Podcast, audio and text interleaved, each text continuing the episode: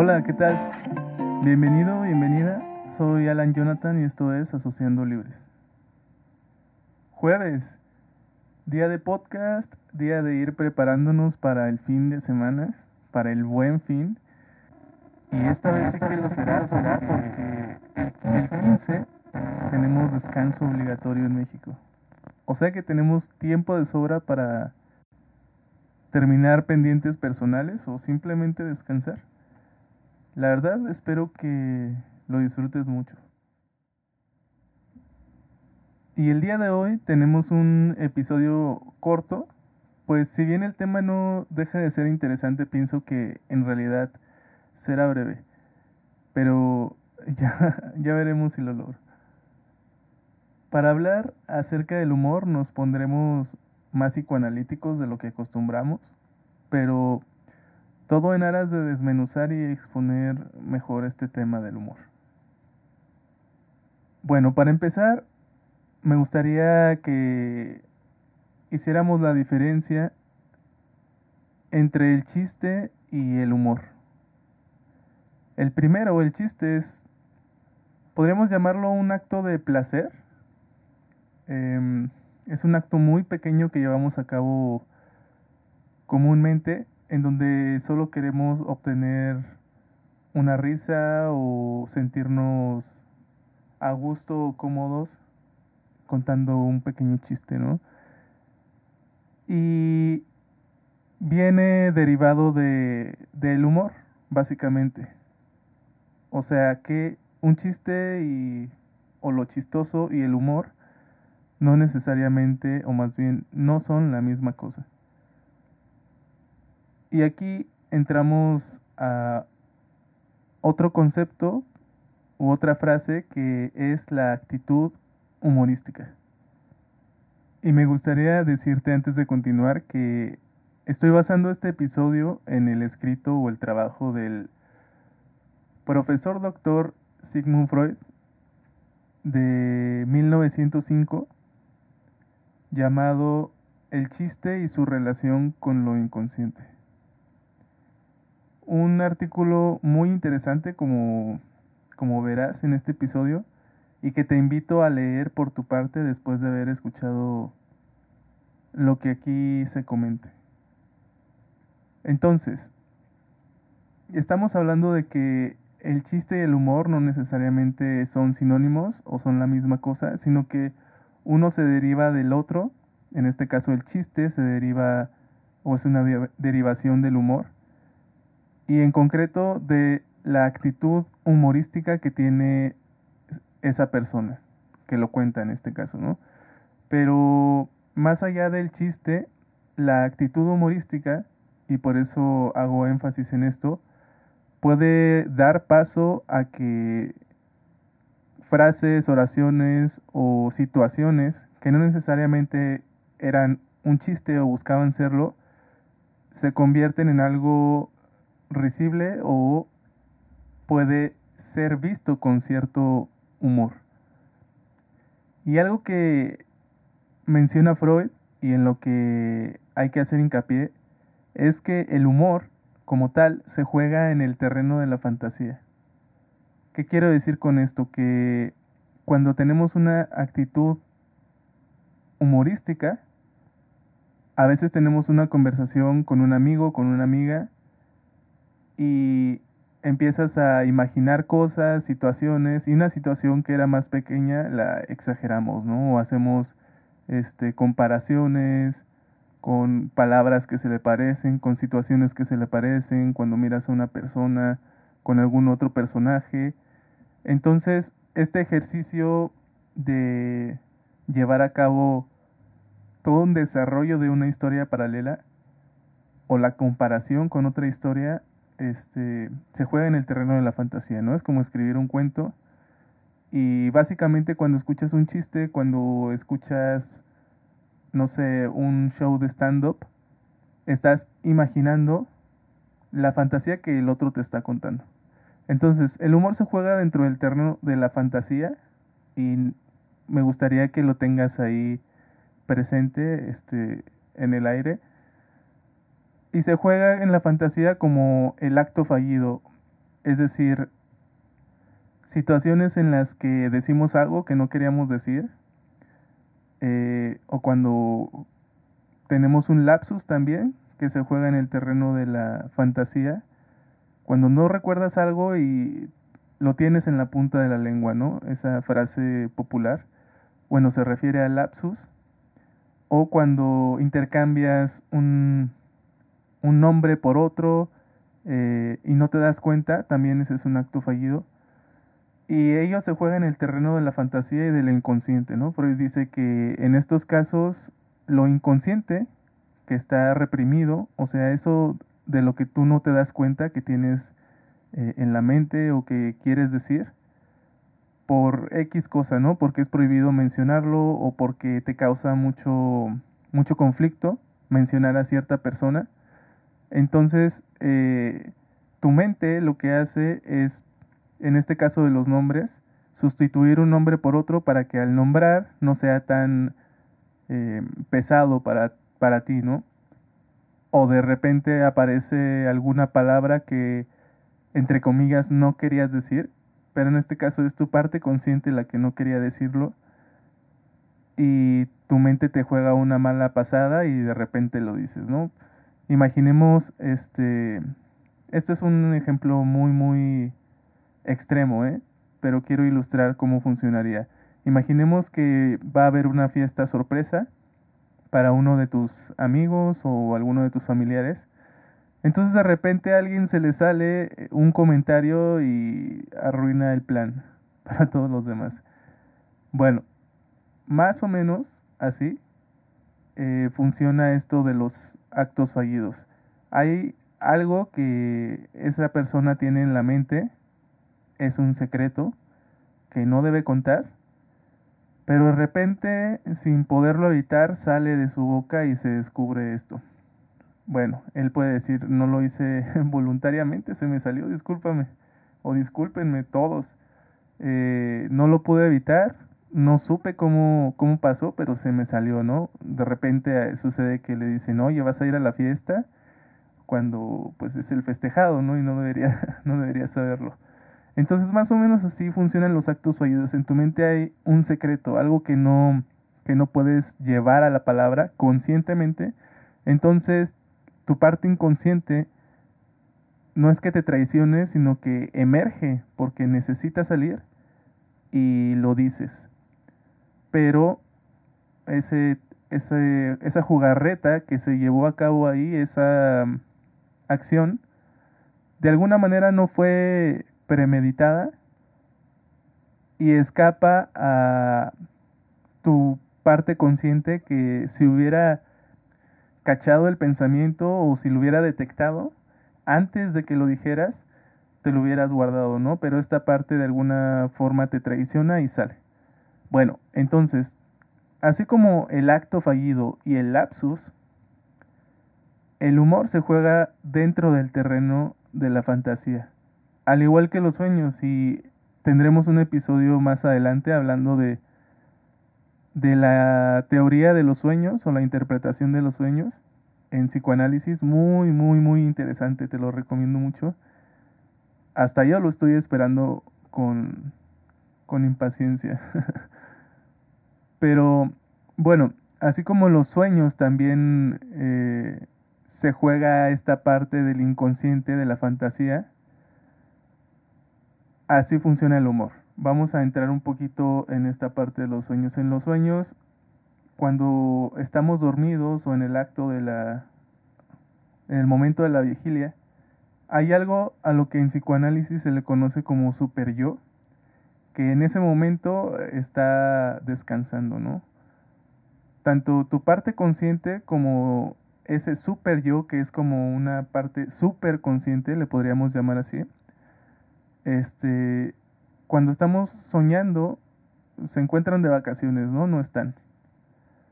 El super yo es también como esta parte moral, es como tu Pepe Grillo, tu conciencia, pero al grado de, de ser esa parte que te dice no deberías estar haciendo esto o esto no es correcto, que en todo caso vendrían a ser como las normas sociales que adquirimos cuando estamos viviendo en comunidad con los demás, con el otro. Entonces esa parte súper consciente, súper yo, está descansando mientras nosotros estamos durmiendo. Y lo que emerge en los sueños es nuestra parte inconsciente. Todas esas cosas que cuando estamos despiertos nos impedimos pensar, nos impedimos fantasear porque habría algo ahí que señalar que está mal y que te causaría un conflicto, o sea, son cosas que no puedes ni siquiera atreverte a, a soñar despierto, a fantasear. Este, son esas cosas que emergen cuando estás soñando y la mayoría de ellas ni siquiera las recuerdas al momento de despertar porque cuando despiertas de repente se activa otra vez tu conciencia, tu parte consciente, tu yo y se activa el super yo, la parte super de la superconciencia, ¿no? Entonces sí que recuerdas partes de tu sueño, pero no recuerdas todos tus sueños. No recuerdas todos los elementos de tu sueño y aún cosas que llegas a recordar que son vergonzosas o que entran dentro de este ramo de lo que debe ser reprimido, te apena. Y hay cosas que no cuentas de tus sueños, ¿no? Entonces, así como en los sueños, se juega todas estas cosas inconscientes y a través de los cuales podemos fantasear. Más o menos así funciona el humor. En el humor emerge también partes inconscientes eh, de nosotros mismos y partes que son reprimidas que en otro plano, que sería en el de la realidad, pues totalmente serían castigadas o mal vistas o reprimidas, pero de formas tangibles, ¿no? No sé, hay chistes o existe el humor negro que si fueran reales, si los personajes de esos chistes, de esos de esas situaciones imaginarias fueran reales, pues seguramente merecerían una condena ejemplar, ¿no? Pero afortunadamente esto se juega en el terreno de la fantasía y de alguna forma, aunque el humor negro incomoda, pues no puedes evitar reír, ¿no? Porque son cosas que te estás permitiendo asimilar, pues se juega en el terreno de la fantasía y de alguna forma liberas esa presión, porque que esas cosas te parezcan graciosas no quiere decir que seas como tal una mala persona, sino que de alguna forma hay algo en tu plano inconsciente que ya está este, imaginando este tipo de situaciones, ¿no? Entonces esa risa nerviosa que de repente se escapa es como un, uff, no soy el único. Afortunadamente se juega dentro del terreno de la fantasía y justo ahora acabo de tener una risa nerviosa, ¿te acabas de dar cuenta? Muy bien, quiero que seas Em, que tengas en cuenta que estoy tratando de resumir y de hacerlo lo más sencillo posible para que para poder explicártelo sin entrar como en muchos tecnicismos que ya tú podrás encontrar en la obra de Freud. Te invito a leerla de nuevo, te, te lo menciono. Entonces, hay una anécdota que me permitiré modificar un poco, que se menciona en el libro, y que te voy a contar para pasar a un segundo momento en este episodio. Es una anécdota sobre un esclavo que ha sido condenado a muerte y lo despiertan pues ya se ha llegado el día de su condena, de cumplir su condena. Eh, la horca está lista, todo el pueblo está reunido para presenciarlo y entonces este esclavo, nuestro personaje, se levanta, voltea a su alrededor, mira el cielo, suspira y dice, oh, qué buen día para comenzar la semana. Es un pequeño, una pequeña anécdota, un pequeño chiste del que nos vamos a valer para analizar ¿Qué es esto o cómo funciona esto de la actitud humorística que te mencionaba al principio? Más allá de que el humor funcione como un ente independiente de nuestra personalidad, más bien requiere de una actitud consciente. A ver, Jonathan, te estás contradiciendo. A primera vista sí, pero déjame explicarte. Cuando me refiero a tener una actitud consciente, me refiero a que tu yo, tu parte consciente, la parte que decide qué hacer, a dónde ir, la parte que toma decisiones, de alguna forma, asume cuál es la mejor o la peor posición para estar, para que tu mente y tú mismo te pongas a salvo o te retires del peligro. Entonces, en este caso, la parte inconsciente o la parte reprimida inconsciente sería burlarse del castigo que va a recibir.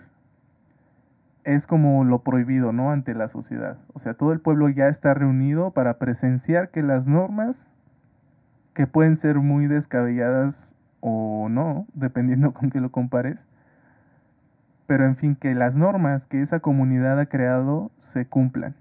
Este esclavo transgredió alguna norma de esta comunidad y ahora lo que le toca es recibir ese castigo de la horca.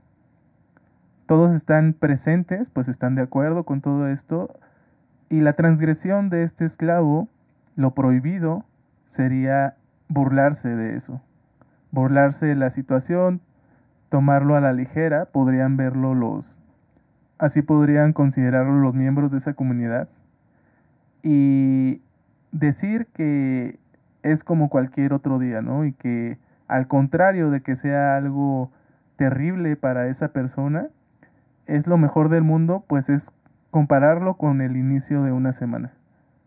Como tener otra oportunidad, como empezar otro capítulo, etc. Le podemos encontrar un montón de significados a, esta actitud. Entonces, esta este sería como el rasgo inconsciente que está emergiendo por debajo de lo que se está diciendo. Y la actitud consciente es precisamente decidir, por un lado, tiene la opción este esclavo de estar totalmente triste, destrozado, su vida está por terminar, o por otro, tratar de vivir los últimos, las últimas horas de su vida de la mejor manera, ¿no? No agobiado, no preocupado, porque su final o su destino es inevitable. En unas horas va a morir. Entonces, esa es la actitud consciente. La estructura psíquica de este esclavo, su psiquismo, él mismo, han decidido colocarlo en un lugar en el mejor lugar para estar a salvo. Vaya que no lo va a salvar de la muerte, pero dentro de esos inconvenientes que existen, bueno, pues la mejor forma que hay es tener una actitud eh, de despreocupación. Porque si ya se viene el final, ¿por qué hacerlo más terrible todavía?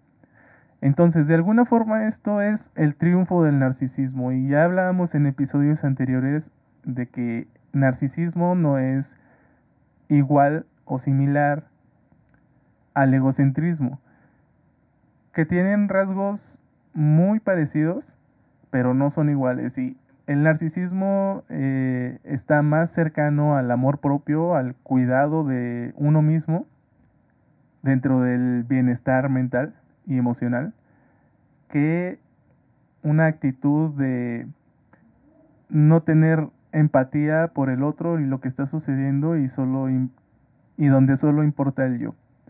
Entonces, si te interesa, te invito a darle un repaso o a escuchar el episodio donde hablamos acerca de ser narcisista.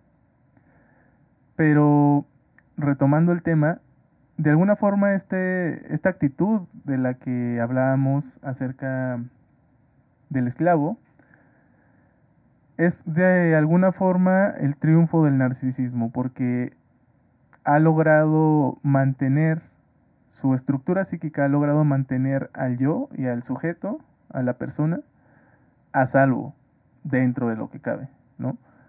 no ha permitido que colapse, no ha permitido que tenga un ataque de pánico o que haya un conflicto mayor en ese tiempo en el que está esperando cumplir su sentencia. ¿Y esto qué quiere decir? Que el humor y la actitud humorística son un mecanismo de defensa más ante las situaciones que vivimos cotidianamente.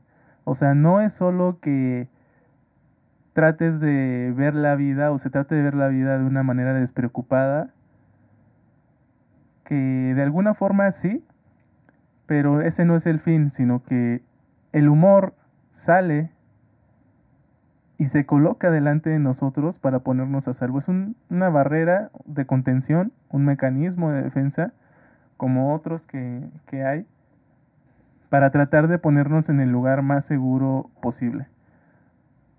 Entonces podemos darnos cuenta de que esto del humor y lo que veníamos diciendo se aleja de un discurso como triunfalista o de tú puedes estar bien si quieres estar bien, ¿no? Sino que el humor emerge, quieras o no, pues es un mecanismo que tienes para ponerte a salvo. Pero es un hecho de que al ser conscientes de esta cuestión, puedes eventualmente colocarte en una posición de tener una actitud humorística ante las cosas que te suceden. Cuando te suceden cosas eh, malas o que atentan contra tu propio bienestar mental. De alguna forma, el, tu parte superconsciente se está jugando con la parte inconsciente para proteger al yo. Freud menciona tres instancias psíquicas que son el yo, el super yo y el ello, que sería tu yo consciente, el que supuestamente toma las decisiones, el super yo o la parte super consciente que es la que le dice al, a tu parte consciente, a tu yo, oye, pues creo que esto no está tan bien, ¿sabes?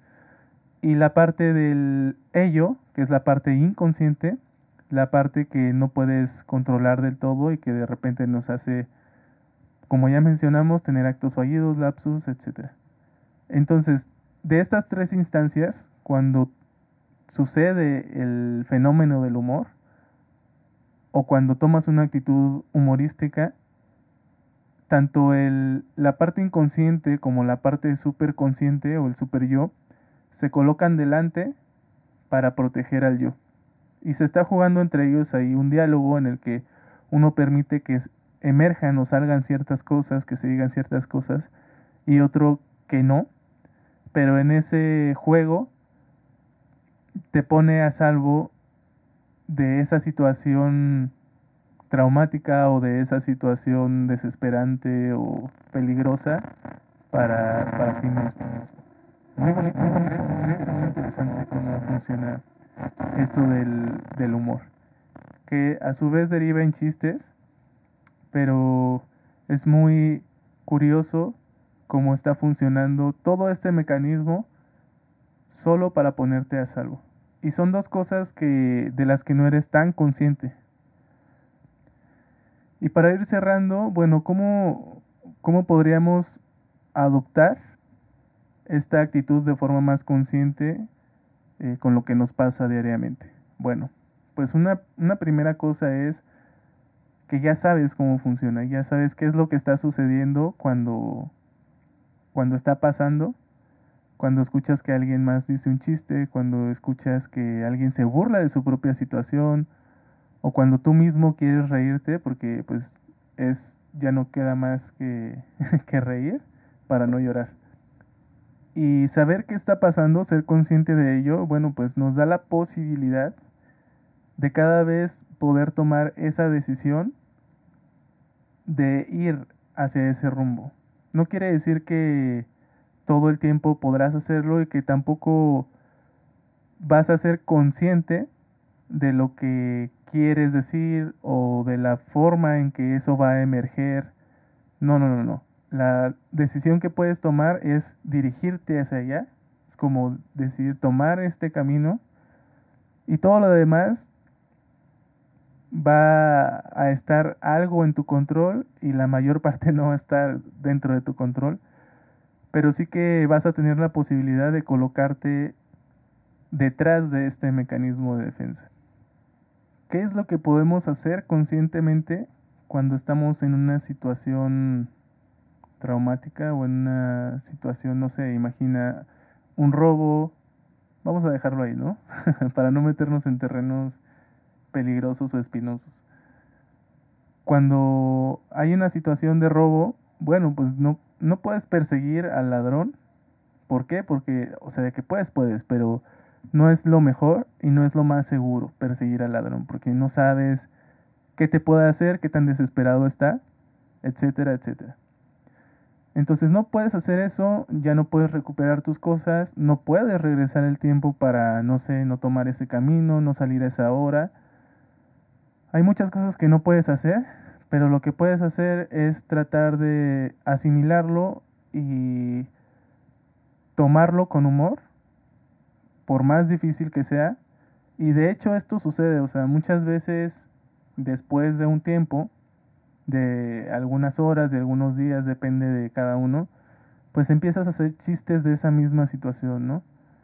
A lo que me refiero, a lo que me refería hace un momento sobre tomar conscientemente ese rumbo, no quiere decir que cuando algo así suceda, inmediatamente debas o puedas hacerlo, porque sencillamente no es posible. Tienes que asimilar el suceso, tienes que dejar pasar cierto tiempo y entonces tras haberlo asimilado un poco podrás realizar este ejercicio, ¿no?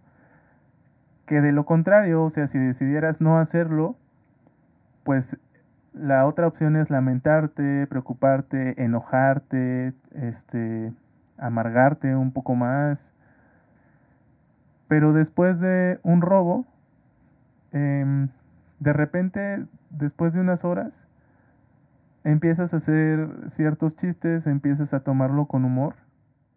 Y eso que fue un acto injusto, que fue un acto traumático, eh, que puso en riesgo, no sé, tu bienestar, tu vida, tu integridad física, pues se convierte en una anécdota o un episodio que te permite de alguna forma adquirir más experiencia, revalorar lo que te ha quedado, que pueden ser objetos materiales y también objetos inmateriales.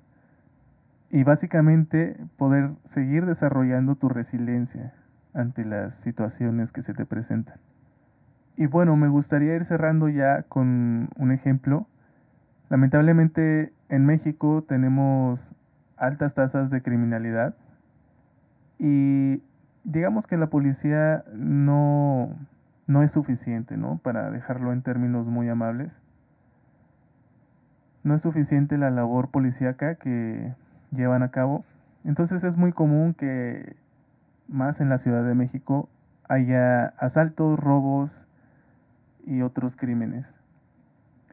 Bueno, lo que últimamente se ha hecho común ver es que cuando un video o una anécdota en redes sociales se hace viral, inmediatamente aparecen memes.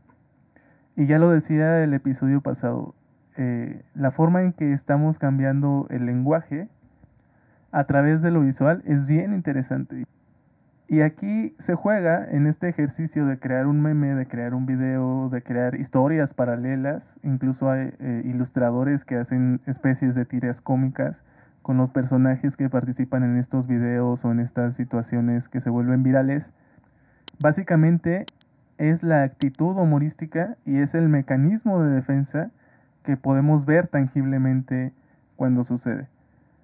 Crear esta serie de contenidos donde todos participamos, em, riéndonos, compartiéndola, cuando causa risa, cuando se nos hace chistoso, y decidimos compartirlo, como comunidad estamos de alguna forma haciendo catarsis y estamos poniéndonos en un lugar a salvo dentro de lo que se puede. Porque es una situación real, una situación incierta que puede pasarle a cualquiera en cualquier momento del día o de la noche. Y entonces el humor sale a nuestro rescate como mecanismo de defensa para poder sobrellevar esta situación. Porque de otra forma, muy probablemente, y como sucede con muchas personas, viviríamos con miedo. Y con miedo, eh, ese miedo que paraliza, que imposibilita, que ya no permite realizar nuestras actividades cotidianas. Muchos amigos me, me dicen que no viven en la Ciudad de México, ¿cómo puedo vivir sabiendo que suceden todas estas cosas de las que yo mismo puedo ser víctima en algún momento, ¿no? Bueno, pues esta es una de las formas en las que puedo observar que como sociedad usamos para poder hacer la realidad un poco más llevadera. Entonces, permitirnos transgredir las normas nos ayuda a colocarnos a salvo en ciertas situaciones siempre y cuando esta transgresión se mantenga en el terreno de la fantasía, como lo mencionamos desde el inicio del episodio.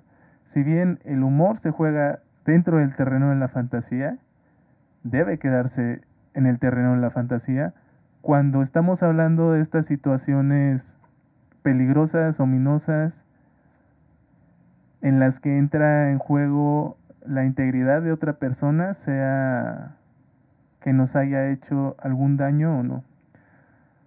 Porque simplemente no podemos tomar la justicia por nuestra propia mano o llevar estas acciones que se, que se mencionaban en la fantasía a la realidad.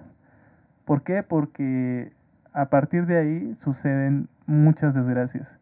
Y recuerdo el caso de este asaltante que el año pasado me parece golpearon dentro de una, de una camioneta, de una combi, y desafortunadamente falleció. Al final no, no logró llevarse nada, no atracó a las personas, las personas se defendieron y por llevar a cabo ese acto eh, pues muy legítimo de, de justicia, pues fue tan fuerte, tan tremendo, que a los días esta persona falleció. Entonces, si bien a nadie nos gusta que esto no suceda y en la fantasía decimos o pensamos cuál sería el, el castigo para estas personas, llevarlo a cabo, pasarlo del terreno de la fantasía al plano de la realidad es algo totalmente diferente y que en la mayoría de los casos no puede pasar. Para eso tenemos el recurso del humor, para eso tenemos el recurso de esto que mencionaba, crear un meme, crear una imagen, crear una ilustración. Y ahí podemos dar rienda suelta a nuestra imaginación. Pero debemos pensárnoslo dos veces para llevar a cabo acciones reales. Y esto se aplica en todos los casos en los que el mecanismo de defensa del humor sea un recurso para nosotros. Hablamos de casos en este episodio, si quieres, extremos, pero el humor se da en situaciones cotidianas, ¿no? Entonces también este criterio de diferenciar cuándo la fantasía y cuándo la realidad es siempre necesario. ¿De qué trató el episodio? Hoy repasamos un poco el funcionamiento del humor a nivel psíquico de la mano del psicoanálisis. Mencionamos las implicaciones de mantener una actitud humorística ante lo que nos pasa día a día y para finalizar comentamos un poco sobre cómo colocarnos en esta posición. Te invito a compartir este y otros episodios con tus amigos y conocidos a través de cualquiera de las plataformas desde donde nos escuches. Spotify, YouTube, Apple Podcast o a través de Instagram. El próximo episodio, el tema será el pensamiento mágico. ¿Qué quiero decir?